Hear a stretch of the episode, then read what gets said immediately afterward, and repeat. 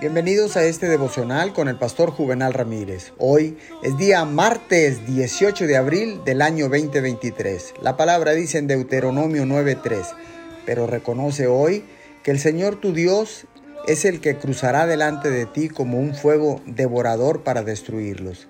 Él los subyugará para que los conquistes rápidamente.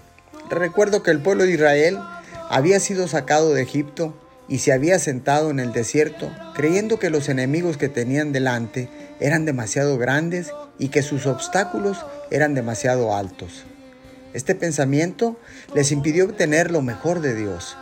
Muchos años después sus hijos, sus nietos, estuvieron frente al río Jordán a punto de cruzarlo y entrar en la tierra prometida, que estaba ocupada por unas personas increíblemente fuertes y poderosas llamados anaquitas.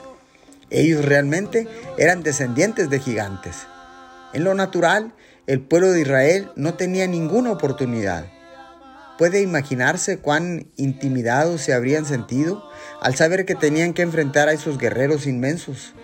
Mientras estaban frente al Jordán, sin duda, pensando si debían cruzarlo o no. Dios les prometió que los ayudaría y los impulsó a avanzar.